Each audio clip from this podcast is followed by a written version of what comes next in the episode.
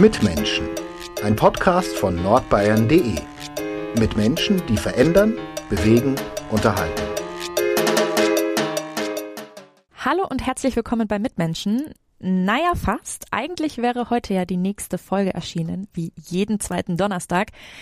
Jetzt dauert es aber noch ein bisschen und die Folge verschiebt sich auf morgen Freitag, den 19. November.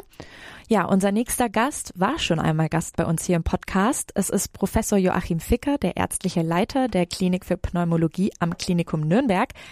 Eigentlich habe ich gehofft, so nett das Gespräch auch damals im April war, dass wir uns nicht noch einmal für einen Podcast treffen müssen.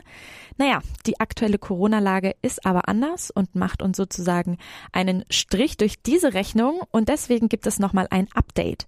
Nämlich, was hat sich seit dem letzten Gespräch getan? Wie ist die Lage derzeit auf der Intensivstation am Nordklinikum in Nürnberg? Und ja, wie kommen wir alle hoffentlich gesund durch diesen Winter?